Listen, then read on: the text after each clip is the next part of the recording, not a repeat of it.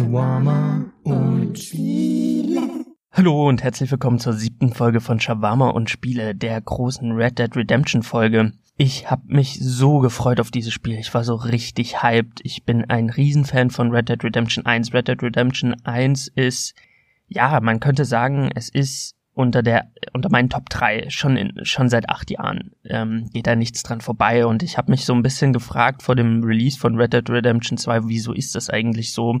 Ist es so, weil das Spiel halt so gut ist oder ist da mehr dahinter? Und ich denke, ich denke so ein bisschen ist es auch Red Dead Redemption 1 verbinde ich mit einer Phase in meinem Leben, die sehr emotional war, also die Trennung meiner Eltern, meine erste große Liebe, meine erste Freundin, so das erste Mal weggehen, heimlich eine rauchen, dann nach Hause gehen, Ranzen in die Ecke werfen und Red Dead Redemption 1 spielen. Also Red Dead Redemption ist auch Sinnbild für meine Pubertät, für eine Phase in meinem Leben, die für jeden Menschen irgendwo wichtig ist, wo ganz viel passiert. Und ich glaube, da ist dann auch so ein bisschen verankert, wieso Red Dead Redemption so einen großen Stellenwert in meinem Leben hat, weil es ist nicht nur ein Spiel für mich. Red Dead Redemption ist mehr als nur ein Spiel in meinem Leben ist Red Dead Redemption halt auch meine Pubertät. Was verrückt ist, weil wenn ich auf, wenn ich so darüber nachdenke oder ich habe so darüber nachgedacht auf Vorbereitung hin zu dieser Podcast Folge, wie sieht's eigentlich aus mit meinen Erinnerungen? Stimmen die so? Sind die wahrheitsgemäß? Passt das alles zusammen? Und da habe ich festgestellt, dass es irgendwie nicht so ganz passt, weil meine Eltern haben sich äh, getrennt, da war ich glaube 13, 14, verliebt war ich auch so mit Ende 13, Anfang 14.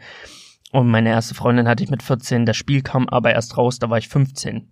Und dennoch packt mein Gehirn gedanklich das alles zusammen in einen großen Ordner, der heißt Pubertät und in diesem Ordner steckt halt auch Red Dead Redemption und diese lange, lange Phase, die ich dieses Spiel gespielt habe, weil damals hatte ich halt kein Geld, mir ständig ein neues Spiel zu holen. Damals hatte ich nur Taschengeld, das musste ich mir dann auch manchmal aufbessern im Garten von meinem Vater, da musste ich halt so ein bisschen ne, was machen, damit ich ein bisschen was dazu verdiene. Ansonsten musste ich auf Geburtstag und Weihnachten setzen, weil ansonsten hatte ich keine andere Möglichkeit, das Spiel mir Spiele zu kaufen, so generell. Und deswegen hatte ich nur Red Dead Redemption. Und nach der Scheidung meiner Eltern ähm, habe ich bei meiner Mutter gewohnt und meine Mutter hatte eine Wohnung oder wir hatten eine Wohnung, da war kein WLAN-Anschluss. Ähm, wir hatten halt nur so einen Internetstick. Und dieser Internetstick, der war sehr langsam, damit konnte man noch so SchülerVZ konnte ich damit betreiben, aber alles andere war halt leider nicht möglich. Und ja, deswegen hatte ich auch keinen Internetzugang mit meiner PS3 und konnte auch keine Online-Spiele spielen, sondern musste dann halt wirklich offline spielen. Und da ist ja Red Dead Redemption perfekt für. Und ich habe dieses Spiel aufgrund meiner mangelnden Option einfach gelebt. Ich habe in diesem Western gelebt. Jeden Tag, nach der Schule, nachdem ich mit Freunden weg war, nach Hause gehen, Red Dead Redemption spielen. Und wenn ich nur eine Stunde gepokert habe, oder Blackjack gespielt habe. Ich habe einfach nichts anderes getan, als dieses Spiel zu spielen und deswegen hat es so einen großen Stellenwert. Und meine Erinnerung an Red Dead Redemption ist halt auch geprägt durch meine erste Liebe. Das war ganz verrückt, weil ich war auf einer Tanzschule und äh, meine Schule hatte einen Auftritt im Schauspielhaus in Dresden und ich war dann dort und ich saß in den Rängen und ich habe auf die Bühne geguckt und wer schon mal in Rängen saß in so einem Theater, der weiß, man erkennt dann nicht mehr so viel, weil es ist ja dann schon so eine gewisse Entfernung. Und ich habe so geguckt auf die Bühne und da war eine, da war eine junge Frau, die war vielleicht vier, fünf Jahre älter als ich und ich habe sie gesehen und ich war, ich war so, wow, die ist ja, die ist ja echt hübsch. Das ist ja eine wunderschöne Frau. So, keine Ahnung, 13, 14, total jung, naiv, äh, das erste Mal Interesse an Frauen. Die ist ja wirklich wow, wow, wow, wow. Ja, aber dann habe ich sie draußen vorm Schauspielhaus dann nach dem Auftritt gesehen und habe festgestellt, okay, von nahen ist sie gar nicht mehr so mein Fall. Und in dem Moment, wo ich das denke, steht da so ein Mädchen neben ihr. Und das Mädchen hat eine sehr krasse Ähnlichkeit mit dem kleinen Kniff, der nicht unwichtig ist für mich, dass sie so ein bisschen mehr mein Typ war. Weil A war sie einfach mein Alter und B war sie einfach, sie sah für mich, ja, das ist jetzt ganz oberflächlich, aber ich fand sie einfach wesentlich attraktiver, wenn man das so beschreiben kann mit 13, 14. Und ich sehe dieses Mädchen und denke mir so, oh Gott, meine Gebete wurden erhört, weil die Große, die ist A zu alt, bin nicht ganz mein Typ. Ich bräuchte jemand Jüngeres und Mehr mein Typ und da steht sie. Was ist denn hier los? Ja, verrückterweise hatte das Mädchen oder die junge Frau auf der Bühne eine kleine Schwester. Und diese kleine Schwester hieß Dori. Name von der Redaktion geändert. Und Dori, die war ich war ich war sofort verliebt. Ich war sofort hin und weg. Ich bin nach Hause gegangen. Ich habe mein Tagebuch geöffnet, habe in mein Tagebuch geschrieben. Ich habe mein Tagebuch geschrieben. Also, naja, ich war 14, 13, 14 Tagebuch schreiben. Ich glaube, ich habe drei Seiten Tagebuch geschrieben. Dann hatte ich einfach nicht mehr die habe ich einfach das Interesse verloren an Tagebuch schreiben und dachte auch eher, das ist so ein Mädchending, das macht man nicht. Deswegen ähm, aber ich glaube, die Seiten findet sich, findet man irgendwo im Haus meines Vaters. Vergraben in einer, in einer Kiste könnte man nochmal nachlesen, was für ein peinlicher kleiner Junge ich war. Und ich habe mich halt verliebt und dann habe ich das natürlich auch Kumpels erzählt und mich anvertraut bei Klassenkameradinnen und wie es in diesem Alter so ist, man schreibt dann Zettel im Unterricht und dann wird getuschelt und Dori war eine Klasse unter mir, obwohl sie ein halbes Jahr älter war, weil sie sitzen geblieben ist. Sie war wirklich sehr schön. Nee, Spaß, sie war, sie war nicht auf den Kopf gefallen, aber sie war halt nicht so schulintelligent, würde ich das beschreiben. Also ich glaube, so Schule war nie so ihr Fall, aber deswegen ist sie ja kein dummer Mensch. Das ist ja kein Indikator dafür, dass man irgendwie schlau oder nicht schlau ist, ob man jetzt ähm, gut in Mathe ist oder nicht. Auf jeden Fall gab es dann viel Getuschel und dann wurde dann immer geredet, ja, ey du, Dori ist jetzt gerade in dem und dem Raum, willst du nicht mal hin? so weißt du, diese Sticheleien in der Pubertät und irgendwie sind wir dann doch ins Gespräch gekommen und ich glaube, sie wusste auch schon durch die ganzen Gerüchte und durch das ganze Gequatsche, weil wir waren ja auch eine sehr kleine Schule, wusste sie schon, okay, der will was von mir und dann wurde so ein bisschen getuschelt und so ein bisschen umeinander rumgetanzt und meine Mutter hat mich mal von der Schule abgeholt, da habe ich sie ihr gezeigt, habe gesagt, guck mal, da drüben ist Dori, das ist die, von der ich dir erzählt habe. Und meine Mutter so, hm, die sieht aus, als hätte sie es faustdick hinterm Ohr, hinter den Ohren. Und ich so, ach Mama, du, Mutter hatte recht. Mutter hatte so recht. Gott hatte Mutter recht. Aber das, das habe ich ja später erfahren. Und ich habe sie dann irgendwann, ne, meine Familie hat dann auch gesagt, dann frag sie doch mal, ob, du, ob sie mit dir ein Eis essen gehen will. Und ich war ganz aufgeregt und habe das dann am Ende gemacht. Und dann sind wir durch Dresden gelaufen, haben uns dann abends noch an die Elbe gesetzt und auf die Altstadt geguckt. Und das ist so ein besser Dating-Tipp, den ich einem Teenie in Dresden geben kann. Setzt euch an die Elbe und guckt auf die Altstadt. Das ist unheimlich romantisch ich glaube, das können auch Erwachsene tun. Das ist, ist ein guter Place to be in Dresden. Und dann hat sie mich an der Haltestelle geküsst. Ich werde die Haltestelle nie vergessen. Ich werde den Geruch von, von so, ne, so ein ganz leichter Geruch von Kotze nie vergessen. Nicht Dori. Dori hat, hat wunderbar geduftet. Ähm, es war die Haltestelle.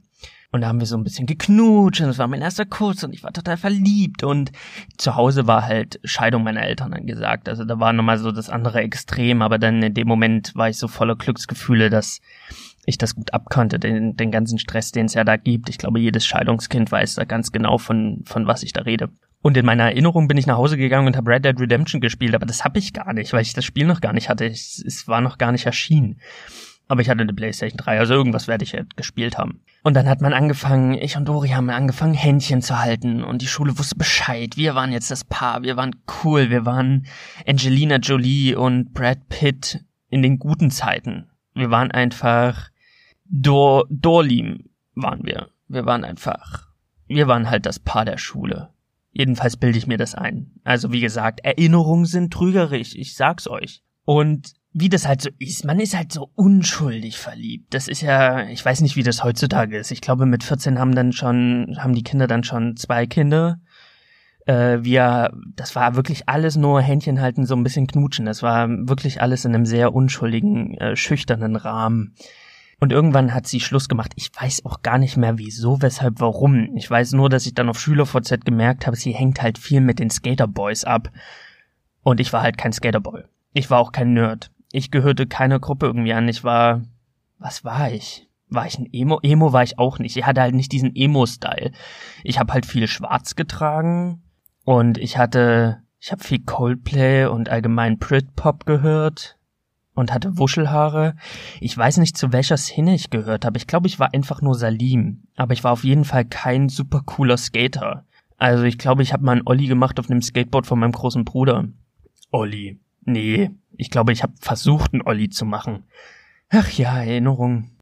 Auf jeden Fall hat sie dann ganz viel mit denen geschrieben und auf SchülerVZ hat man das dann in den Kommentaren gesehen, irgendwie, ne? Um, und da kam dann irgendwann der Name Andy, Name auch von der Redaktion geändert, Andy oder Andreas äh, ins Spiel und ich war so, wer ist dieser Typ? Typ ähnlich wie ich, auch so braune Haare, Wuschelhaare und ich wusste sofort, okay, Konkurrenz, das ist ein Spacko. Den musste irgendwie, das ist ein, nee. Und ich war unheimlich eifersüchtig. Also sie war nicht mehr mit mir zusammen, hat die ganze Zeit mit dem Typen geschrieben, wir waren aber irgendwo noch befreundet, das war ganz eigenartig.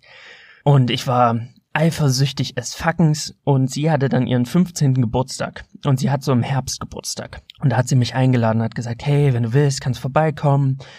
Äh, du kannst auch mit in den Alaun Park kommen, das ist so ein Park in Dresden. Ähm, wir da da werden wir die die Party steigen lassen und wir werden auch so ein bisschen planen vorher und da bin ich zu dieser Planungsphase gegangen in diesem Park und es war so ein paar Tage vorher und da hat man so geplant, okay, ähm, wo kriegen wir was zu trinken her und bringt jemand Zigaretten mit, weil ne, wir waren ja, ich war 14, die war 15 und ich glaube der Älteste war 16 und man hat dann halt so getuschelt und sich überlegt, ja, wie kriegen wir das verbotene Zeug ran?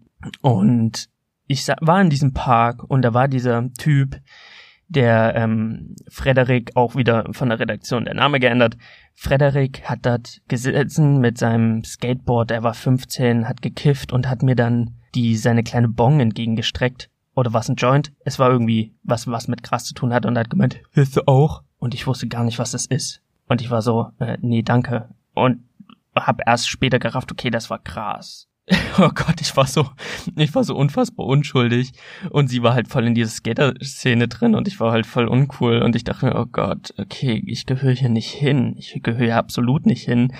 Und wir hingen dann so ab, haben die Party geplant und ein, Tag, ein paar Tage später hat die Party dann halt stattgefunden. Und das war, ich bin mit einem Kumpel dahin in diesem Park und wir haben da so ein bisschen rumgelungert, gequatscht, ein Bierchen getrunken, geraucht, so heimlich und saßen dann dort und sie äh, unterhielt sich die ganze Zeit mit diesem Andreas. Und sie hatte zwei ihrer Freundinnen mit, also ihre zwei besten Freundinnen. Und die wiederum unterhielten sich mit den Kumpels von diesem Andreas, also mit dem Frederik und dem anderen Typen, dessen Namen ich vergessen habe.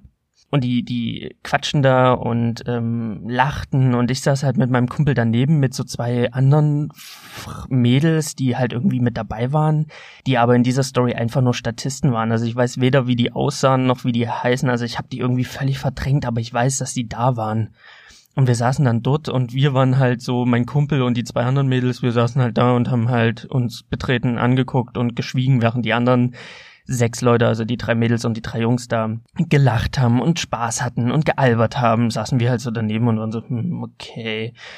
Und es wurde dann so immer später und immer später und es wurde ein bisschen kälter und auf einmal lagen wir dann so, haben so in, in den Himmel geguckt und ich habe dann schon gesehen, wie die drei Mädels sich pärchenweise mit den drei Jungs so ein bisschen aneinander gekuschelt haben und da habe ich dann noch gesehen, dass Dori mit Andreas gekuschelt hat und mein Herz ist gebrochen und ich habe das gesehen und war so, wieso bist du eigentlich hier?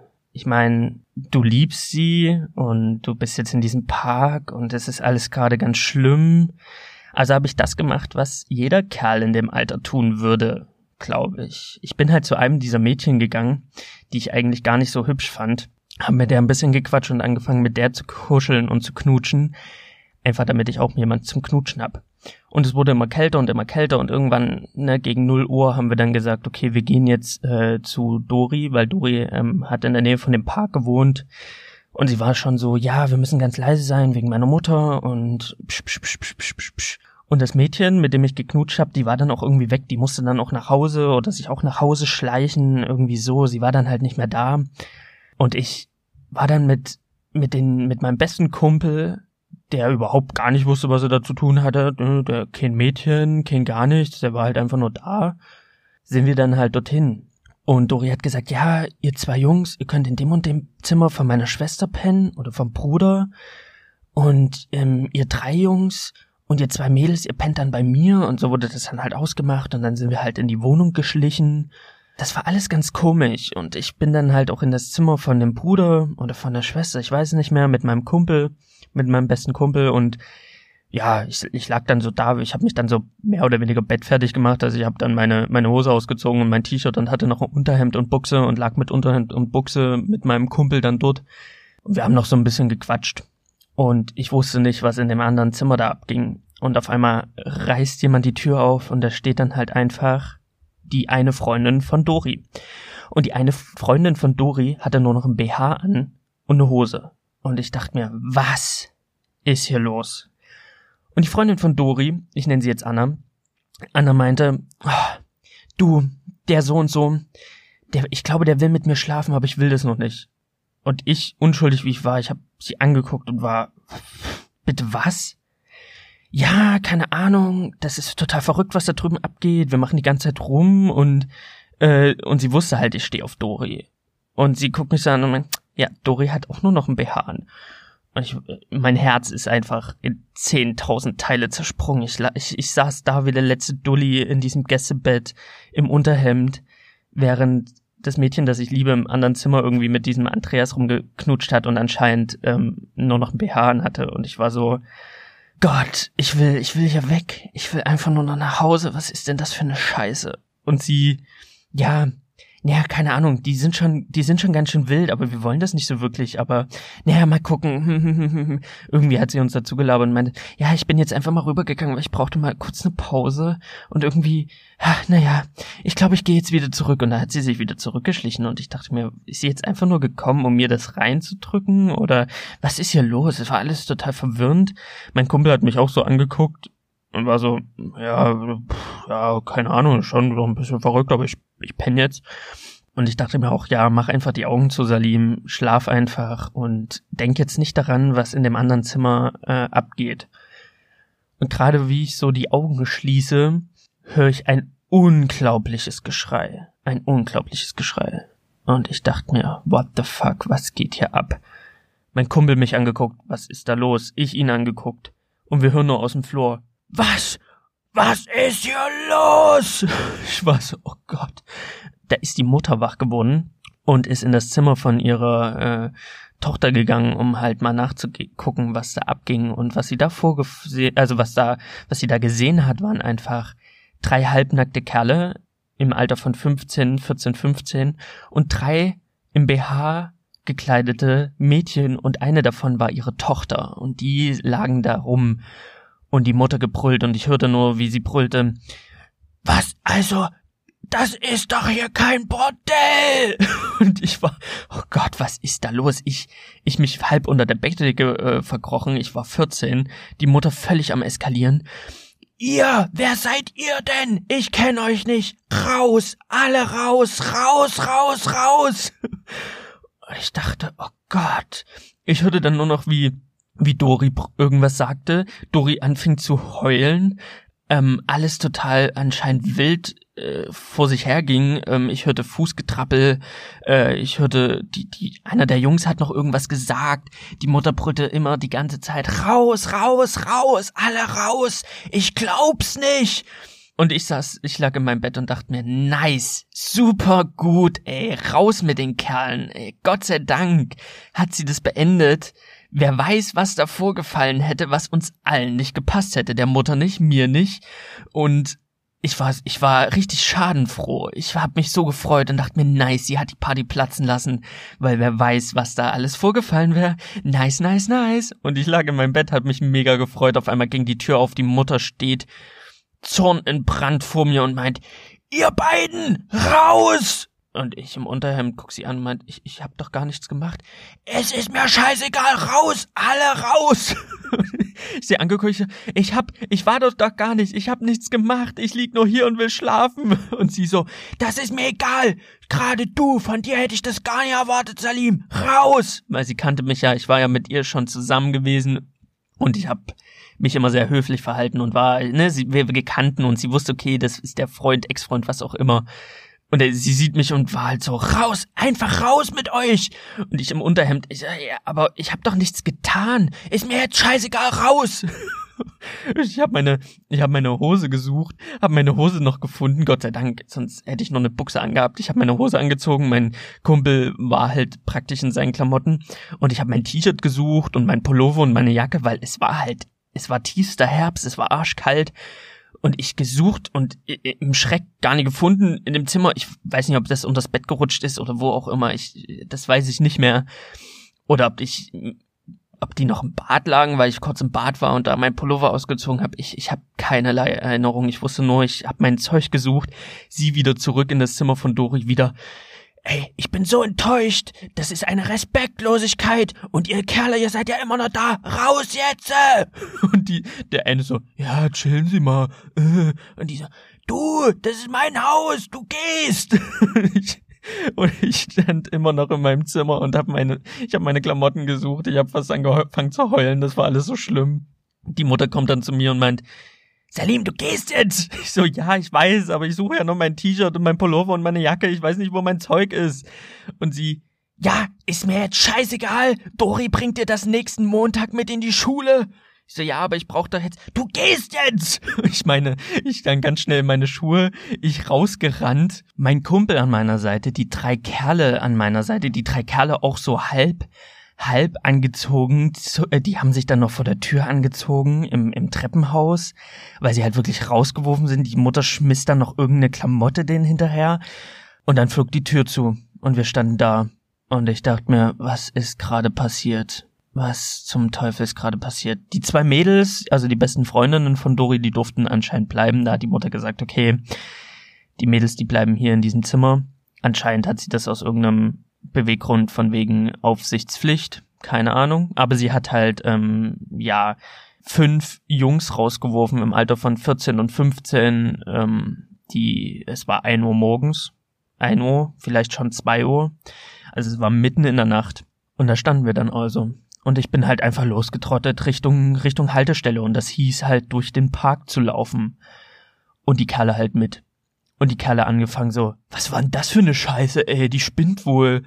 Und ich habe mir das halt einfach angehört und wollte mit denen eigentlich nichts zu tun hatten, haben. Also ich wollte mit denen nichts zu tun haben, bin halt durch den Park, hab gesagt, hier, Leo, also mein, mein bester Kumpel, wir gehen jetzt nach Hause. Weil Leo, der war im Internat äh, und er, er hatte sich halt im Internat abgemeldet als äh, ich penne bei einem Kumpel und dann waren wir halt auf dieser Feier, in Anführungsstrichen Feier. Und deswegen musste er irgendwo pennen und es war ausgemacht, er pennt halt bei mir oder wir pennen halt bei ihr und da das nicht mehr möglich war, dann halt bei mir und da habe ich gesagt, hey komm, wir gehen jetzt nach Hause, wir können ja noch irgendwie ein bisschen Playstation zocken, weil wir waren halt dann noch nicht mehr müde, man ist dann so voller Adrenalin. Und wir durch den Park gestapft und ich war halt nur im Unterhemd und es war so kalt, ey. Ich habe mir die ganze Zeit die Arme gerieben. Es war wirklich im Herbst. Also wenn ihr jetzt mal aus der Haustür rausgeht äh, in Europa, es ist arschkalt. Es ist arschkalt im Unterhemd, das war keine Freude. Und ich stand da und ich habe mir so einen Ast gefroren und dachte, wir müssen unbedingt nach Hause. Und die drei Kerle trotteten so mit uns mit, haben sich die ganze Zeit über die Mutter aufgeregt und äh, so eine Scheiße, wir haben ja auch gar nichts gemacht, wir haben ja auch gar nichts gemacht. Irgendwann mal hat's dann gereicht, da habe ich gesagt, Leute, ihr habt gerade mit drei Mädels rumgemacht, die waren nur noch im BH. Was habt ihr geglaubt, was die Mutter macht, wenn sie ihre Tochter im BH mit dir rumknutschen sieht? Ja, gut, ja, aber so eine Scheiße, die spinnt ja wohl. Es ist mitten in der Nacht. Ja, gut, okay. Ähm, es ist ihr, ist ihr Haus, sie hat uns rausgeschmissen, so ist es halt. Und bin halt weitergelaufen. Und ich höre nur so, wie wir in diesem Pulk zusammenlaufen, Richtung Haltestelle, wie, wie Andrea sagt, ich kann nicht nach Hause, meine Mutter bringt mich um, es geht nicht. Der nächste wieder, ja, bei mir, da fährt gar keine Bahn mehr hinter zu mir, ich kann jetzt auch nie nach Hause gehen. Der dritte, also Frederik dann im Bunde, ey, mein Skateboard, scheiße, die hat noch mein Skateboard. Und hat sich darüber aufgeregt und hat dann halt vor Wut auch gegen so ein gegen so eine Werbetafel getreten und ich dachte was bist denn du für ein Spinner und habe mich zu ihm umgedreht und habe gesagt, Digga, ich stehe im Hemd, im scheiß Unterhemd im Park, weil ihr Scheiße gebaut habt. Ja, aber mein mein Skateboard ist noch bei der. Ich so, scheiß auf dein scheiß Skateboard, das kannst du dir am Montag abholen oder morgen, ey. Scheiß auf dein Skateboard, ich stehe im Unterhemd in der Kälte. Der so, ja, aber ne, ich hab das war übelst teuer, das Skateboard. Ich so, ja, du kriegst es ja wieder. Es ist ja jetzt nicht weg. Sie schmeißt es ja jetzt nicht weg oder lässt es schreddern. Und da standen wir dann. Oh, ich weiß gar nicht, wo wir hin sollen. Ja, ich auch nicht. Meine Mutter. Und da stand ich mit diesen Typen dort und dachte mir, ihr habt's verdient. Ihr habt es echt verdient. Ich war immer noch ein bisschen schadenfreudig, aber irgendwie hat's mich auch erwischt. Und deswegen stand ich mit den Typen da so an der Haltestelle an dem Park in der Kälte und dachte mir so, fuck. Du hast die einzige Mutter, die relativ entspannt ist. Meine Mutter wäre jetzt vielleicht nicht begeistert, wenn ich mitten in der Nacht nach Hause komme, ähm, aber ich könnte ihr das immer irgendwie noch erklären. und könnte mit ihr irgendwie eine Gesprächsführung machen und mit ihr das ausdiskutieren und sie ist am Ende echt super cool und entspannt, was sowas angeht. Also du hast anscheinend in dieser Runde die coolste Mutter. Auf der anderen Seite willst du diesen Typen nicht helfen. Aber meine gute Erziehung hat dann mich dazu bewegt, dass ich gesagt habe, ey kommt, ihr könnt alle bei mir pennen. Und die mich angeguckt, so, ey wirklich, können wir? Ich so, ja, los, komm, wir springen in die Bahn, wir fahren jetzt zu mir. Dann sind wir zu mir gefahren und Andreas so auch die ganze Zeit erzählt, so wie er mit ihr rumgeknutscht hat und ich habe mir die ganze Zeit die Frage gestellt, wieso tust du das, Salim? Wieso nimmst du den Typen mit zu dir nach Hause, lässt den bei dir pennen? Wieso rettest du den Typen aus seiner Scheißsituation? Der hat gerade mit Dori rumgemacht, mit dem Mädchen, was du liebst und trotzdem nimmst du ihn mit. Und das habe ich dann noch getan und bin dann noch pennen gegangen und er, wir lagen in meinem Zimmer und er auf so einer Gästematratze und er hat dann noch so davon geredet, so, oh, ja, das war schon ein verrückter Abend, oder Leute? Und ich dachte mir nur halt die Schnauze, bevor ich mein Kissen nehme und dir ins Gesicht drücke, weil ich hatte so einen Hass noch auf ihn, weil er hat halt einfach mit Dori rumgemacht. Das war schon für mich so ein bisschen du blöder Penner, aber ich konnte ihn noch nicht in der Kälte stehen lassen. Und ich habe dann auch äh, am nächsten Tag in der Schule habe ich dann noch mein Zeug wiederbekommen.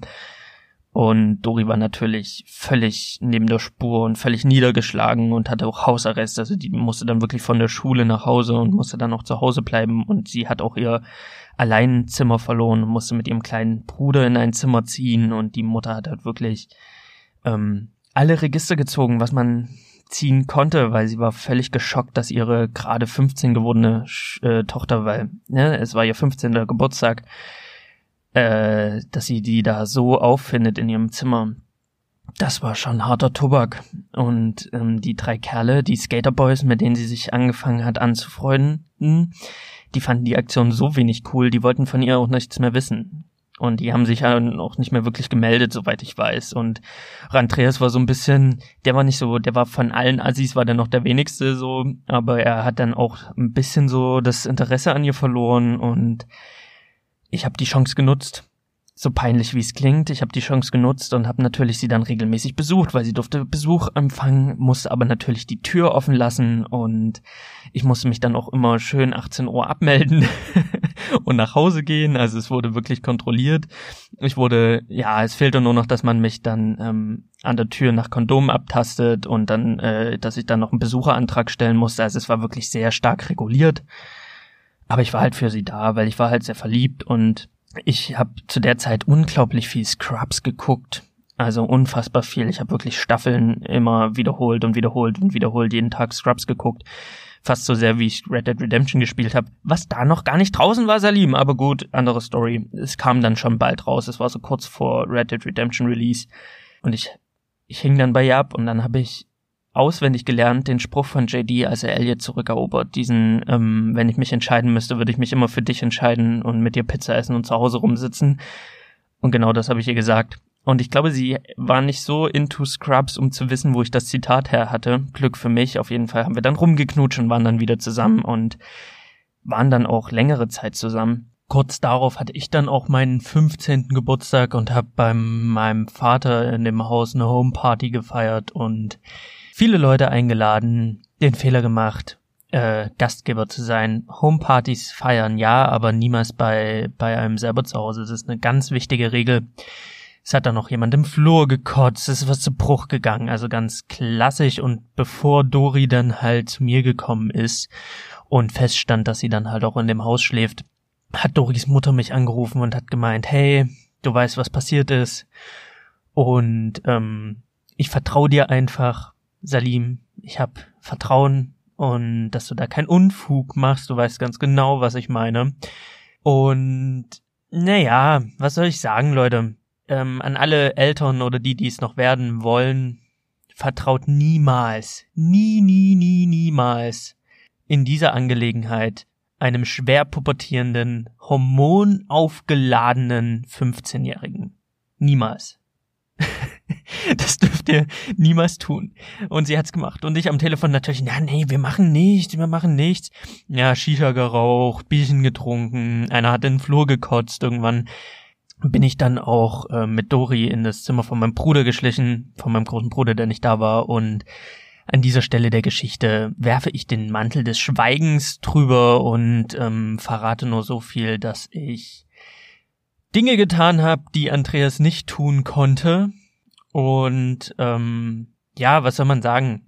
Rache ist ein, ist ein Gericht, das serviert man am besten nackig. Und ja, das war eigentlich die Story. Dann waren wir noch so ein bisschen zusammen und das war eigentlich so der Startschuss für mich in so eine ganz aufregende Zeit, weil ich habe dann noch die Schule verlassen. Also ich bin runtergegangen von dieser Tanzelite-Schule, bei der, also auf der man dann auch ähm, jeden Tag von um 8 bis 17 Uhr äh, Schule hatte und manchmal auch noch Proben bis 19 Uhr, also die, den ganzen Tag in der Schule war. Und ich war dann 15 und bin dann halt von der Schule runter, Ende der neunten Klasse. Und auf einmal war ich auf einer ganz stinknormalen Schule, auf einer ganz stinknormalen Mittelschule, um meine zehnte Klasse zu machen.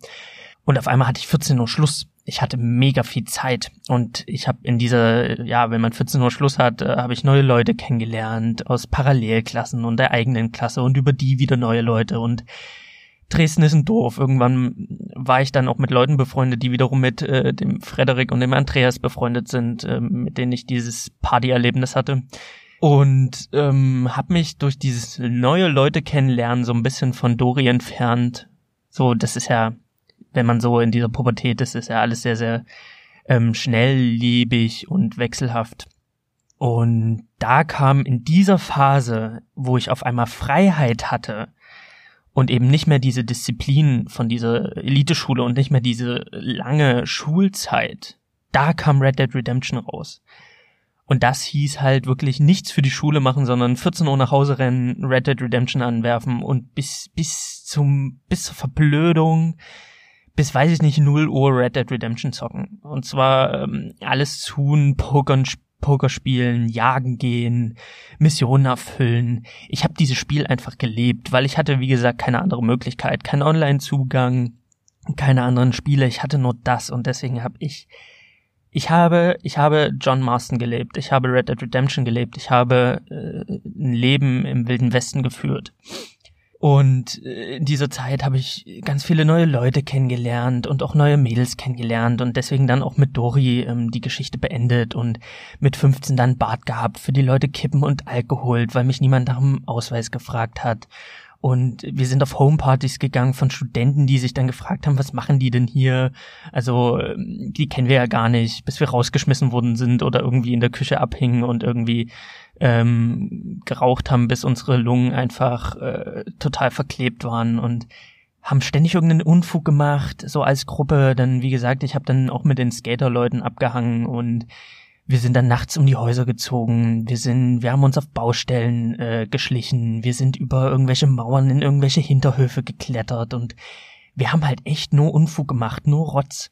Aber immer, egal wie scheiße der Abend lief, egal wie gut der Abend lief, ich dachte mir immer, okay, wenn du nach Hause kommst, spielst du noch eine Stunde Red Dead Redemption. Wenn du nach Hause gehst, wartet da dieses wunder, wunder, wunderbare Spiel. Und das hatte ich so oft. Also auf einer Homeparty habe ich mich mit einer unterhalten, die fand ich ganz cool, so ich fand die ganz ganz ganz süß und ich habe so mit der gequatscht und sie war halt sie war halt schon Studentin und ich war irgendwie 15, 16, also in so einer Übergangsphase, ich bin mir nicht mehr sicher, aber ich war auf dieser Homeparty und sie sie erzählt so, ja, ich habe jetzt angefangen Soziologie zu studieren und ich bin jetzt äh, ich werde jetzt nächstes nächsten Sommer 20, bla bla bla. Und du so? Und ich war so, ja, ich habe jetzt meinen Realschulabschluss gemacht äh, oder mach den jetzt und ich bin ich bin 16 und sie war so, was? Du bist 16, aber der Bart? Ich so, ja, libanesische Gene. Und das war dann auch der Punkt, wo ich keine Chance mehr bei ihr hatte, weil sie hat mich so angeguckt, war so, oh, okay, krass, ach du, weißt du was, ähm, ich muss mal schnell rüber zu meiner besten Freundin, ich, ich habe noch was auf dem Herz stehen und ich war so, okay, cool. Und das war ganz oft so, dass ich irgendwie ältere Mädchen mit denen gequatscht habe, so ein bisschen geschakert haben und dann irgendwie, und, was machst du so? Und dann kam halt raus, wie alt ich wirklich bin und die waren so, oh, Honey. Und dann sind sie halt immer gegangen und ich dachte mir, egal, ich gehe nach Hause und spiele Red Dead Redemption. und ich habe fand Red Dead Redemption auch immer besser als GTA, weil GTA habe ich meinem Bruder immer beim GTA-Spielen zugeguckt, so Vice City-Zeiten und fand das auch immer cool und interessant, aber selber hat mich dieses Gangster, Autofahren, Autoklau-Ding ähm, in der Stadt nie richtig interessiert, aber was ich halt überragend fand, ist halt Wilder Westen. Ich bin schon immer ein Fan gewesen von amerikanischer Geschichte, also US-amerikanischer Geschichte von der Tea Party bis hin zum Bürgerkrieg ähm, über Wildwesten. Also ich bin da ein großer Fan auch von den Filmen und von der Geschichte und von dem ganzen Stil, von dem Design. Und Red Dead Redemption hatte einfach eine Lücke gefüllt äh, in dieser in diesem in dieser Spielebranche für mich, dass ich gesagt habe, okay, das ist halt das einzige Wildwestern-Spiel, was für mich durch und durch funktioniert. Und damals konnte ich halt nicht so gut Englisch. Ich habe halt viel die Untertitel gelesen, habe halt dadurch sehr viel Englisch gelernt und finde es halt jetzt verrückt, wenn ich halt heute Red Dead Redemption 2 spiele, brauche ich halt die Untertitel nicht mehr. Ich verstehe alles so zu 100 Prozent und das ist halt, das macht alles nochmal so viel besser. Und auch die Story ähm, rund um Red Dead Redemption, die die äh, Kritik, die da auch äh, stattgefunden hat, der äh, so Rassismuskritik, also das sind ja so typisch Rockstar Games, die dann halt so eine gesellschaftliche Kritik in ihren äh, Spielen mit einweben.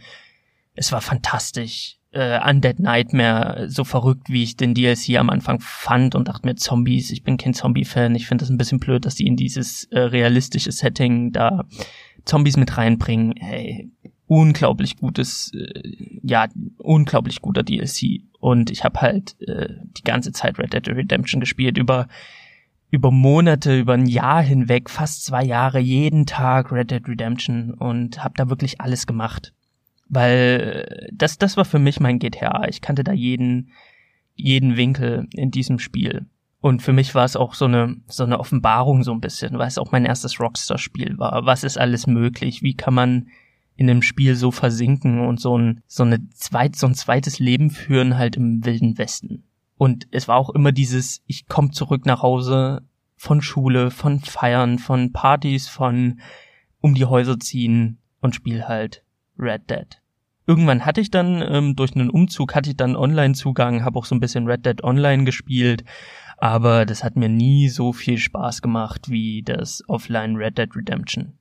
Und weil dieses Spiel immer so verknüpft war mit dieser aufregenden Zeit, für diese sehr besondere Zeit, wo ich halt auch ein bisschen meine Freiheit bekommen habe, weil ich halt nicht mehr in diesem harten Schulkonstrukt war, sondern in diesem Realschule, es ist alles scheißegal, ähm, verbinde ich das halt immer. Und ich verbinde halt auch ganz viele Stories, die ich dann halt mit meiner, mit meinen neu gewonnenen Freunden erlebt habe, von ja, sich auf Baustellen schleichen und so weiter und so fort. Das verbinde ich halt immer mit Red Dead Redemption. So ganz viele Stories.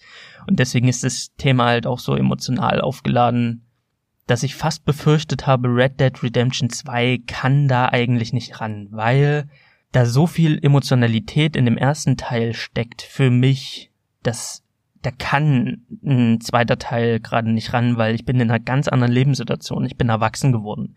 Und deswegen war ich im Hype sehr, sehr ängstlich und vorsichtig, weil ich mir nicht sicher war, wie ist denn jetzt Red Dead Redemption 2 und kann es überhaupt an Red Dead Redemption 1 rankommen, auch ohne dieses Drumherum, diese Emotionalität? Und kann es wirklich dieses Meisterwerk werden, das irgendwie mit Red Dead Redemption 1 in meinem Herzen gleichziehen kann. Und vorweg muss ich noch sagen, ich habe bisher nur 25 Stunden gespielt, deswegen werde ich auch diese, diesen Test in zwei Teile teilen. Also der erste Teil, so mein Ersteindruck heute, jetzt hier und ähm, mein, meine, mein Langzeitfazit dann erst nächste Woche, wenn ich dann ja mehr als nur 25 Stunden, sondern so eher 100 Stunden reingepumpt habe, ähnlich wie bei Assassin's Creed Odyssey, obwohl ich da das den zweiten Teil ein bisschen ausführlicher machen möchte, denn ich merke jetzt hier einfach nach 25 Stunden, dass ein paar Dinge fehlen, ich aber auch nicht weiß, ob die irgendwann mal kommen werden. Und deswegen habe ich schon wieder viel zu viel geredet und komme jetzt zum Kern der Folge zu Red Dead Redemption 2. Na na na na na na na na na, na, na, na, na, na, na. Acht Jahre Entwicklungszeit für ein Meisterwerk. Ich habe mir Red Dead Redemption 2 am Donnerstag geholt, einen Tag vor Release, war Releasebruch und ich habe es eingelegt und ich war sehr, sehr aufgeregt, weil es schon eine sehr besondere Sache für mich war. Und ich habe den Anfang gespielt und es beginnt sehr ähm, Story getrieben, ähm, in, ja, in einem Eissturm, in einem Schneesturm, der ein wenig an der Hateful Eight erinnert. Eine Gruppe von Outlaws mit Frau und Kind und müssen dann Zuflucht finden in einer ja verschneiten Holzhütte und müssen einfach den Sturm abwarten und es kristallisiert sich durch die Dialoge raus. Irgendwo in Blackwater, in der Stadt, die man schon aus Teil 1 kennt, ist ein Raub schiefgegangen. Die Gruppe musste fliehen, ist ähm, auf der Flucht vor dem Gesetz in diesen Schneesturm geraten auf diesem Berg. Und die Kacke ist ganz schön am Dampfen. Die Leute haben Hunger, ihnen ist kalt und die Gruppe kämpft von der ersten Sekunde des Spiels an so ein bisschen ums Überleben. Und in dieser Phase lernt man dann auch den Protagonisten Arthur Morgan kennen, den man dann halt auch spielen wird. Und in dieser Anfangsphase, in dieser ja Einstiegs-Cutscene sieht man dann auch schon Dutch, den man auch aus Red Dead Redemption 1 kennt.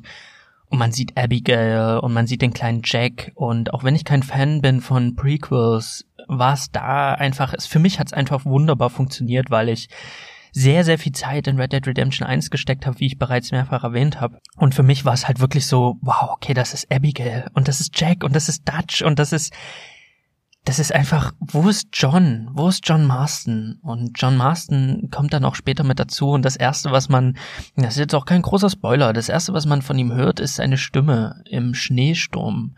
Also, es ist nicht mehr im Schneesturm, ist ein bisschen weiter weg, aber das erste, was man von ihm wahrnimmt, ist, ist seine Stimme.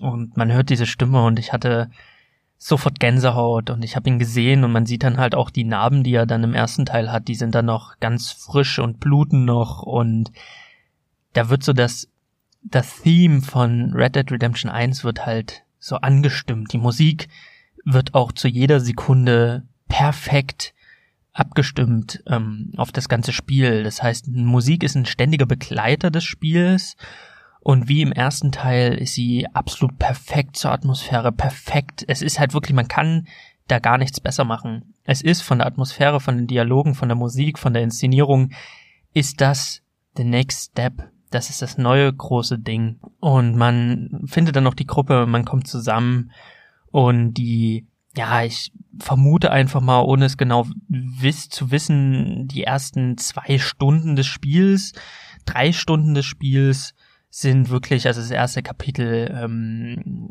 nur Story, es gibt keine Open World in dem Sinne, man bekommt so einige Aufgaben zugeteilt, die einem die Grundmechanik des Spiels beibringen, die sehr an Red Dead Redemption 1 erinnert, also Red Dead Redemption 1 ist da einfach das Grundgerüst, man merkt das immer deutlicher, umso länger man spielt, merkt man schon, dass die DNA von Red Dead Redemption da stärker drin steckt, als man das am Anfang vermutet, einfach weil man so umgeblasen wird von der Grafik. Man wird so umgeblasen von dem Realismus, wenn man da durch den Schnee stapft, wie die Schneeflocken fallen, wie der Schnee äh, sich da bewegt und man da einfach ähm, ja auch auf die Jagd geht und man sieht das erste Reh, wie das Reh sich bewegt, wie die Muskeln sich unter der Haut, unter dem Fell bewegen, und man das erste Reh noch äh, tödlich verwundet mit einem Schuss, es einfach umfällt, das zweite Reh dann aber nicht tödlich trifft oder nur verwundet und es dann davon humpelt und das Reh das brüllt und man rennt dem äh, der Blutspur hinterher und dann sieht man dieses Reh und man sieht dann das Adrenalin und die Angst in den Augen von dem Reh und man sieht wie die Muskeln unter der Haut zucken und wie das Reh versucht noch äh, zu fliehen und da hatte ich das erste Mal dieses Gefühl von, oh mein Gott, was hast du getan, das arme Reh.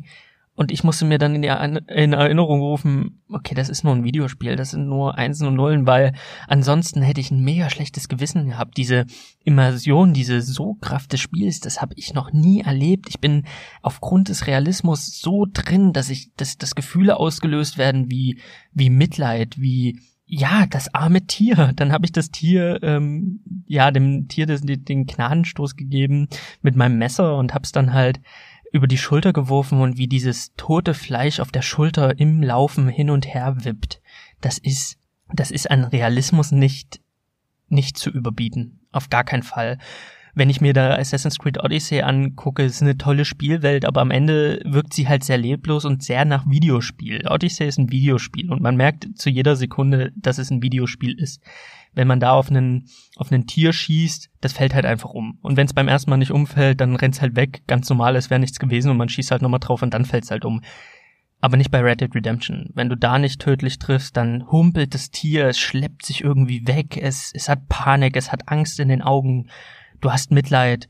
Das ist ein ganz anderes Niveau, wo die, ja, die Grenze Videospielrealismus so dünn wird in diesen Momenten, dass es Gefühle in einem auslöst. Und das habe ich, das waren so die ersten Eindrücke von dem Spiel, wirklich so die ersten Stunden, wo ich, wo ich völlig geflecht war von diesem absoluten Realismus, wenn man dann so seine erste Schießerei hat und feststellt, ähm, das war mein Problem bei GTA. Die Waffen, fand ich, hatten nie so den Wumms. Die Waffen von GTA 5, das ist halt so ein bisschen Plastik. Das ist halt nicht so wirklich das, das äh, Gelbe vom Ei. Also ich finde, die Waffen, da fehlt so das, das gewisse Etwas, was halt bei Red Dead Redemption aber da ist. Also man fühlt die Donnerbüchse, man fühlt halt einfach diese, die, die Büchse, die man da in der Hand hat, vom, vom Sound her, vom Schießen, der Qualm, der aus der Mündung kommt. Das ist alles so wilder Westen in seiner Reihenform. Und dann ist man in der, in der ersten Schießerei und man merkt einfach, wie die das Trefferfeedback, wie die Schulter, die man trifft, wie die zurückgeworfen wird, wie die Leute sich da die Wunder halten und in Deckung rennen und ähm, ein Slow-Motion-Modus, wo, wo es dann einen Kopfschuss gibt. Ähm, dann gibt's so einen filmischen äh, Slow-Motion-Treffer-Version. Also es ist halt auch ein Spiel, was sehr filmisch gestaltet ist. Ähm, die setzen halt auch in ihrer Inszenierung sehr auf die ähm, schwarzen Balken oben, schwarze Balken unten, Filmszenen. Und dann äh, sieht man einfach in so einem, in so einem Gefecht, wie, wie das Holz absplittert aus der Deckung, in der man sich gerade befindet und wie der Schnee fällt und wie jemand einem den Hut einfach runterschießt und der Hut liegt dann halt einfach irgendwo im Wald und man kämpft und nach dem Kampf muss man erstmal seinen Hut suchen, finden, aufheben, sonst liegt er halt in alle Ewigkeiten dort in dem Wald und das ist einfach, man ist so überwältigt die ersten Stunden von dem Realismus, weil immer wenn man sich denkt, okay, haben sie an dieses kleine, winzig kleine Detail denn gedacht? Ja, haben sie. Und selbst an die Details, an die man nicht denkt und wo man sich denkt, äh, ja, ist halt ein Videospiel, deswegen wird das so und so oh nee, es ist ja doch nicht irgendein Videospiel, sondern die haben daran gedacht. Die haben auch an dieses winzig kleine Detail haben die gedacht. Und so verbringt man die ersten Stunden mit Staunen und der Frage, wie realistisch kann ein Spiel sein, wie detailverliebt kann ein Spiel sein. Red Dead Redemption 2 ist der nächste Step. Und so kommt man dann in das zweite Kapitel und dort öffnet sich dann die Open World und man wird zugeballert mit Details, man wird zugeballert mit Realismus und man, man ist in so einem ständigen, wow, krass, daran haben die gedacht, wow, okay, das geht, oh nee, fuck. Und dann irgendwann merkt man, man darf dieses Spiel nicht als Videospiel sehen, wie man sie kennt, sondern man muss anfangen, auch realistisch zu denken. Man braucht dann halt, um seine Frisur zu frisieren, braucht man Pomade. Also muss man losgehen zum Friseur und sich Pomade holen oder sich gleich beim Friseur frisieren lassen äh, wenn du in den Dreck fällst, dann ist der Schlamm einfach da. Der, der Schlamm wird nicht wie in den anderen Videospielen aus Zauberhand irgendwann verschwinden. Nein, du musst losgehen, dir ein Bad einlassen und dich waschen.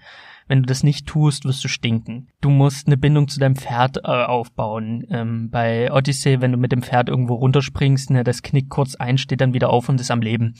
Ähm, bei Red Dead Redemption ist es so, wenn das Pferd tot ist, ist es tot. Und all die Zeit und Mühe, die du da reingesteckt hast, indem du es striegelst, pflegst, streichelst, fütterst, es beruhigt, wenn, wenn es in Panik gerät, all diese Sachen, die du machst, um eine Bindung zu dem Pferd aufzubauen, ist halt einfach weg. Und du musst eine Bindung zu dem Pferd aufbauen, sonst wirft es dich halt in Paniksituationen, wenn wild, also wenn Wölfe angreifen, wenn Raubtiere angreifen, wenn, wenn Menschen schießen, wirft es sich einfach ab, wenn es, wenn es dir nicht vertraut. Wenn es dir vertraut, ist es halt dein, dein Freund und Wegbegleiter. Das sind halt so viele Details, wenn man jagen geht, das Fell auf, auf das Pferd, äh, auf das Pferd lagert und, ähm, ja auch das Reh oder das erlegte Tier auf das Pferd lagert und man dann äh, Bescheid bekommt, okay, die Ausdauer von deinem Pferd wird einfach jetzt schneller runtergehen, einfach weil es mehr Last zu tragen hat. Also da kommt man dann auch schon langsam an einem Punkt, so nach zehn Stunden Spiel, wo ich mir dann die Frage gestellt hat, wie realistisch kann ein Videospiel sein, ohne an, ja, Spaß zu verlieren? Weil man muss wirklich an alles denken. Und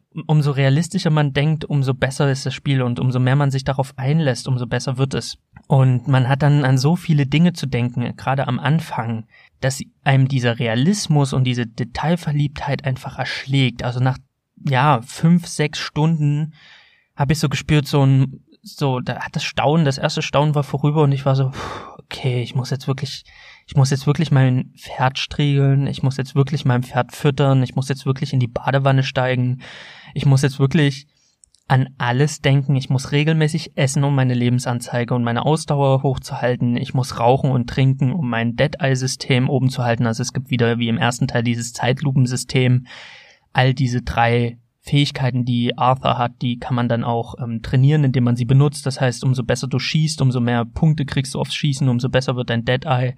Wenn du viel sprintest, verbesserst du deine Ausdauer. Das heißt, du musst halt auch mal sprinten, so ein bisschen Ausdauer trainieren, indem du einmal um, ums Gebüsch rennst. Und die Lebensanzeige wird halt durchs Jagen ähm, und durch andere Aktivitäten ständig gesteigert. Man muss regelmäßig schlafen. Also es sind dieses, dieses Micromanagement, der halt durch diesen Realismusanspruch entsteht, das ist so unfassbar groß, dass man fast Angst hat, dass es einfach zu viel wird. Und mir am Anfang einfach zu viel war, weil es mich erschlagen hat. Es hat mich so erschlagen, dass ich kurz völlig enthyped war. Also ich hatte da so ein, zwei Spielstunden, da war ich einfach so, pff, will ich das jetzt?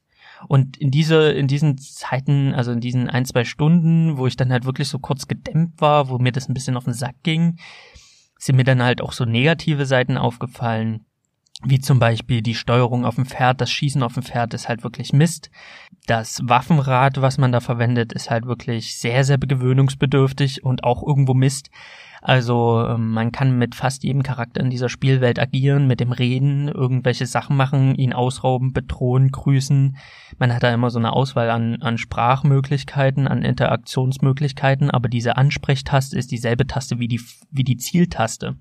Und wenn man nicht vorher seine Waffe einsteckt, bevor man den Typen anspricht, dann zielt Arthur auf den und dann eskaliert die Situation halt einfach. Und das führt halt dazu durch, durch, also das führt einfach zu ungewollten äh, Schusswechseln, wo man dann das Spiel neu laden muss, weil man was gemacht hat, was man nicht machen wollte, zu Missionen, die einfach abbrechen, weil man aus Versehen den Typen erschossen hat, weil die Tastenbelegung einfach beschissen ist. Das führt dazu, dass man reitet und überfallen wird und seine Waffe nicht zieht, sondern irgendwie mit der Faust rumwedelt, weil man einfach die, das Waffenrad nochmal auswählen muss. Der Realismus geht so weit, dass Arthur grundsätzlich immer nur seine Pistole im Holster hat. Alle anderen Gewehre, die hat er bei seinem Pferd und wenn man die bei seinem Pferd vergisst und nicht aus dem Holster von seinem Pferd, also von dem Sattel von seinem Pferd nimmt, dann hat man das Gewehr halt einfach nicht dabei. Das heißt, wenn man das Gewehr nehmen möchte, muss man aufs Pferd steigen oder ans Pferd rangehen, das, äh, das Gewehr aus der Satteltasche nehmen. Macht man das nicht, hat man das nicht. Und das führt zu einem unheimlichen Fingerkrampf, wenn man dann das Waffenrad benutzt und dann irgendwelche Affengriffe am Controller machen muss. Da geht einem der Realismus ein bisschen auf den Sack. Also ich hatte da wirklich so eine Hängerphase gleich am Anfang, wo ich mir dachte, das ist mir ein bisschen zu viel. Gerade, gerade ist es mir zu viel. Und dann habe ich aber gesagt, okay, nee, das ist Red Dead Redemption, das ist ein Meisterwerk. Du lässt dich jetzt einfach mal auf diesen Realismus ein. Du setzt jetzt die Kopfhörer auf und du lässt es einfach geschehen. Das war eine sehr gute Entscheidung, weil ich war so aufgeregt und gehetzt am Anfang, dass mir dann diese Kleinigkeiten so auf den Sack gingen, dass ich dann gesagt habe, nee, Du hast alle Zeit der Welt, dieses Spiel zu spielen. Du musst es jetzt nicht durchprügeln in drei Tagen, nur damit du den Podcast dann aufnehmen kannst. Du machst einfach zwei Teile. Und da war der Punkt, wo Red Dead Redemption 2 sich in wenigen Stunden in meine Top 3 Liste gekämpft hat. Auf All Time. Weil auf einmal habe ich mir die Zeit genommen. Ich bin mit meinem Pferd durch die Wildnis geritten und wenn mein Pferd einfach ähm, dreckig war, dann habe ich es gestriegelt, ich habe es gefüttert und gestreichelt und habe das Pferd einfach lieb gewonnen. Und das Spiel hat das geschafft, was es schaffen wollte, dass ich einfach jetzt sage, okay, mein Pferd Schlimm, das ist halt mein Pferd. So, das ist, ich will auch nicht, dass das Pferd, dem Pferd irgendwas passiert. Wenn ich in Gefecht reite, dann stelle ich das Pferd irgendwo in Sicherheit ab und mache den Rest zu Fuß, weil lieber geht Arthur drauf als mein Pferd. Und das haben die geschafft. Auch das Waffensystem, Waffen nutzen sich ab und müssen dann gereinigt werden mit Öl. Das heißt, man muss immer Waffenöl dabei haben oder muss zum Büchsenmacher die Waffen säubern. Ich dachte mir, was ist denn das für ein Scheiß? Aber mittlerweile habe ich ein Gewehr, das habe ich auch ähm, ordentlich aufgemotzt. Und dann stehe ich halt einfach in der Wildnis und poliere mein Gewehr und denk mir so, Oh yeah, baby, that's my rifle. Oh yeah, that's my rifle, my little Bessie.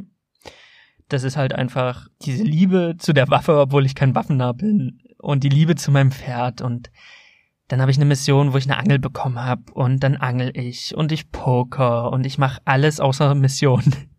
und lebe einfach dieses Spiel. Ich habe angefangen, dieses Spiel zu leben und wenn ich lange reite, dann gehe ich, dann gehe ich ins, in die nächste Stadt und dann nehme ich mir ein Hotelzimmer und dann gehe ich baden, weil ich das in Realität würde ich das auch machen. Wenn ich in der Wildnis unterwegs bin und ich wade durch den Schlamm oder durch den Schnee und ich werde einfach dreckig, ja, dann würde ich auch in dem in dem Hotel erstmal baden, schlafen, neue Vorräte kaufen und dann geht man halt in den Laden und man kann halt im Regal einfach sich die Sachen nehmen und kaufen. Man kann aber auch zum zu dem Verkäufer hingehen, sich den Katalog geben lassen. Das ist halt wirklich sehr schön designter Katalog und da kann man dann halt wirklich wie bei einem anderen Händler im Spiel halt einfach durchswitchen, was man halt so gerade braucht und dann rüstet man sich aus und dann geht man wieder raus in die Wildnis und dieser Realismus, wenn man sich so sehr darauf einlässt, dann merkt man einfach, dass man hier ein zweites Leben beginnt. Das Red Dead Redemption 2 ist für mich kein Videospiel, das ist für mich eine Western-Lebenssimulation. Und das sorgt halt dafür, dass ich von den 25 Stunden, die ich gespielt habe, da habe ich mindestens 10 einfach nur damit verbracht zu jagen, Schätze zu suchen, zu angeln. Ich habe unheimlich viel geangelt, einfach weil ich dann ein ich stand an dem Fluss und ich habe geangelt und man hört das Vögelgezwitscher und die Wildnisgeräusche irgendwo hämmert hämmert irgendein, wie heißen die? Ein Kuckuck Nee, Kuckuck waren Eulen. Ähm, spitze Nase hämmert gegen ein Holz. Ja, so ein Woodpecker. Und man hört halt diese Wildnisgeräusche und man sieht halt irgendwie, wie ein Eichhörnchen da lang rennt und die Hasen hoppeln und man hört dieses Rauschen von diesem Fluss und ich habe Kopfhörer auf und es ist ein bisschen so, manche Leute, die machen sich zur Entspannung bei YouTube Meeresklänge oder Meeresrauschen an, um einzuschlafen und ich habe halt einfach geangelt und ich, ich saß da, hab geangelt und es war so entspannt. Ich wurde so ein bisschen müde und dachte mir, nice, du angelst jetzt die ganze Zeit. Und beim Pokern, dann habe ich gepokert. Und das sind diese Nebenaufgaben, ähm, die, die dafür sorgen, dass man das Spiel endlos spielen wird. Also ich werde dieses Spiel noch so lange spielen, weil ich bin jetzt gerade beim dritten Kapitel und es kommen immer wieder mehr Möglichkeiten, die man äh, machen kann. Blackjack habe ich noch nicht freigeschalten.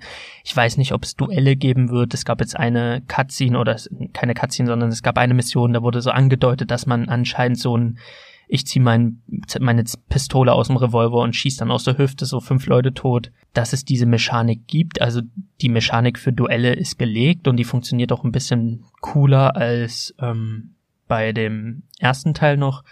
Ob es dann wirklich diese ähm, High-Noon-Duelle in den Städten gibt, das weiß ich jetzt noch nicht. Da soweit bin ich noch nicht. Und ich lasse mich einfach jetzt einfach fallen in dieses Spiel.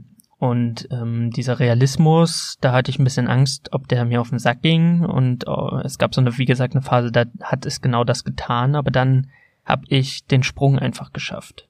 Und äh, mittlerweile finde ich es halt einfach, es ist halt dieses Meisterwerk. Die Dialoge, die Cutscenes, die Story, auch wenn ich noch nicht so weit bin, die Charaktere, die man kennenlernt, das ist halt wirklich Rockstar. Rockstar in seiner reinsten Form. Natürlich fehlt mir jetzt gerade noch so dieser ganz ausgeflippte Charakter, wie man es bei Red Dead Redemption 1, da hatte man diesen, diesen Grabräuber, also den Seth, der ja irgendwie I don't like women und ähm, den irischen Säufer und ganz viele andere abgedrehte äh, Charaktere oder der äh, mexikanische äh, Revolutionsführer, der die ganze Zeit irgendwie Viva l'Americo und irgendwie ein ganz, ganz komischer Typ war. Diese, diese Charaktere, diese ganz abgetreten, die habe ich jetzt noch nicht gefunden, aber ich bin noch nicht so weit. Also es ist alles so ein bisschen geerdeter bei Red Dead Redemption 2.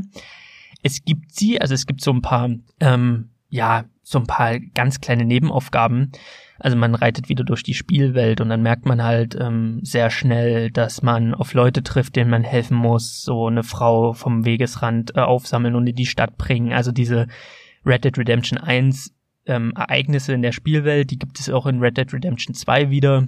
Und die wiederholen sich dann halt, also die wiederholen sich nicht in dem Sinne von, es ist passiert immer wieder dasselbe, sondern da ist irgendwie ein Prediger im Fluss, der völlig, völlig verrückt ist, der völlig seinen Verstand verloren hat, mit dem man quatscht. Und ich habe ihn jetzt schon zweimal in dieser Welt gesehen an verschiedenen Orten und ständig ist er irgendwie völlig durch und man weiß irgendwie, deshalb wie bei Red Dead Redemption 1, dass die junge Frau, die man mit dem Rever Rever Reverend, mit dem Priester in dem Zug sieht, die halt irgendwie erzählt, ja, ich glaube, es gibt bald Flugzeuge, Leute können bald fliegen. Die Frau aus Red Dead Redemption 1, die findet man ja dann noch in der Wüste, völlig äh, dehydriert und völlig ähm, am Abdrehen. Und diese Ereignisse, die finden noch bei Red Dead Redemption 2 statt und da findet man dann halt auch so diese ganz abgeträgten Rockstar-Charaktere.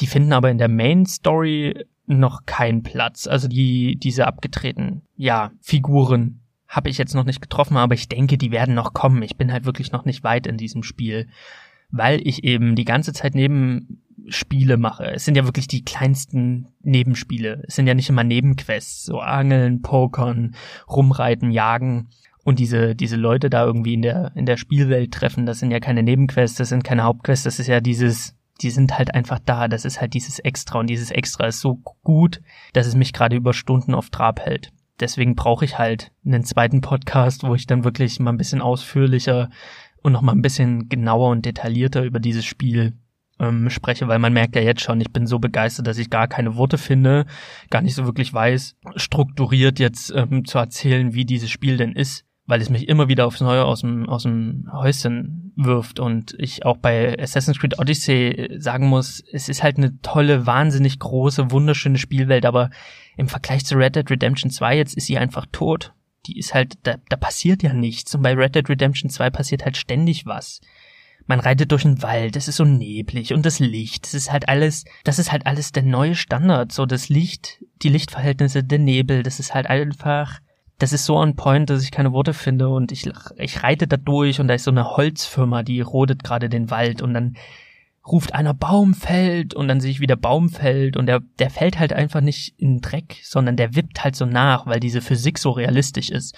Und da ist ein Bauarbeiter, der fällt hin und der Baum kracht auf seine Beine und alle sind ganz aufgeregt und versuchen ihm zu helfen und er brüllt vor Schmerz und ich bin dann halt auch von meinem Pferd runter um sein, um sein, äh, ja, um, um den Baumstamm aufzuheben, weil das Bein da drunter ist und man rettet ihn dann und der Aufseher oder der Chef von dieser Rodungsfirma, der sagt dann, ja, also das volle Gehalt kann ich dir heute nicht geben, aber du kannst ja nächste Woche kommen und dir das Geld abholen und äh, sorry, du bist jetzt raus. Und man denkt sich so, was bist denn du für ein blöder Penner? Und dann kann man ihm halt fünf Dollar zustecken und sagen, hier für, für die nächsten Tage, damit du was zu essen hast.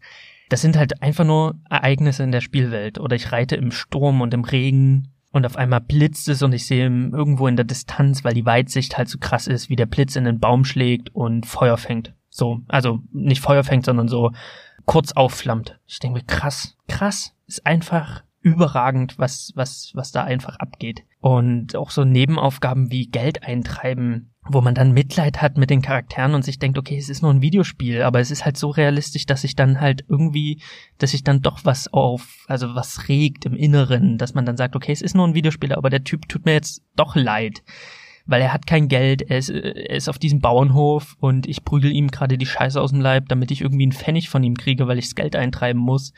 Und die Musik ist jetzt auch nicht aufregend, sondern die Musik ist sehr melancholisch und die Musik ist halt auch sehr düster und traurig. Die verstärkt natürlich noch diese Emotionen.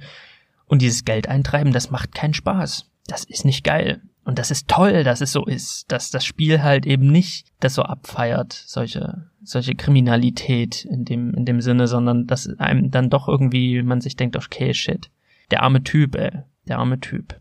Ja, deswegen, ähm, muss ich mich an der Stelle erstmal sammeln und werde jetzt auch ganz viel Red Dead Redemption spielen in der nächsten Zeit, in der nächsten Woche und dann halt in Folge 8 mal wirklich geordnet mir einen Plan machen und ähm, ausführlich über Red Dead Redemption 2 reden, weil gerade bin ich sehr geflasht und es ist natürlich nicht ganz perfekt, gerade was die Tastenbelegung angeht, was so ein paar Sachen angeht, wie aus Versehen Leute erschießen, die man nicht erschießen wollte, einfach weil die Tasten komisch belegt sind.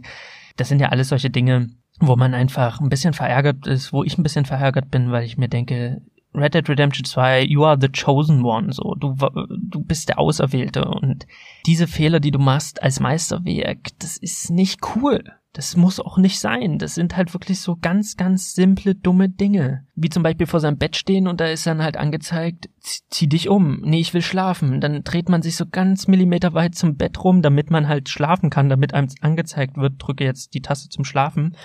Und ich drehe mich so Millimeter um zum Bett und auf einmal kommt kurz das Schlafen, aber dann gleich kommt die Durchsuchungstaste und dann steht man vor dem Bett und versucht so in Kleinstarbeit, Millimeterarbeit, äh, den Charakter so zu drehen, damit man die Schlafenoption bekommt. Es gibt zwar eine Taste, wo man die verschiedenen Optionen äh, umschalten kann, wenn die halt so auf einem Haufen sind, Aber das funktioniert nicht 100 Prozent. Manchmal steht man halt wirklich minutenlang vor dem Bett und versucht sich irgendwie so zu drehen, damit man halt von der Ich zieh mich um Option in die Schlafen-Option kommt und nicht in die Durchsuchungsoption. Also die, man muss ja an Gegenstände rantreten, um dann die Option freizuschalten, die man dann, ne, die Tätigkeit. Und manchmal ist es halt so konfus, dass man Dinge macht, die man nicht machen möchte. Anstatt sich schlafen zu legen, zieht man sich auf einmal um. Also das sind so Kleinigkeiten, die, da hakt so ein bisschen. Aber das ist halt wirklich Heulen auf hohem Niveau. Außer die Schusswechsel auf, auf ähm, beim Reiten. Das ist Heulen auf einem Niveau, das man anbringen darf bei so einem Meisterwerk. Und deswegen denke ich, ich beende hier mal den Teil 1, den sehr emotional aufgewühlten, gehypten, oh mein Gott, das ist so geil, das Spiel, Teil. Und ähm, werde jetzt einfach in der Woche das Spiel spielen, das Spiel genießen und ähm, dann einfach die professionellere, detailliertere Review nächste Woche nachreichen. Und damit verabschiede ich mich, hab erstmal alles gesagt, was ich sagen wollte. Ich wünsche euch einen wunderschönen Tag, einen wunderschönen Morgen, Abend, je nachdem, äh, in welcher Zeit ihr euch gerade befindet. Und ähm, ganz viel Spaß bei allem, was ihr auch gerade so spielt. Tschüss. Shawarma und Spiele.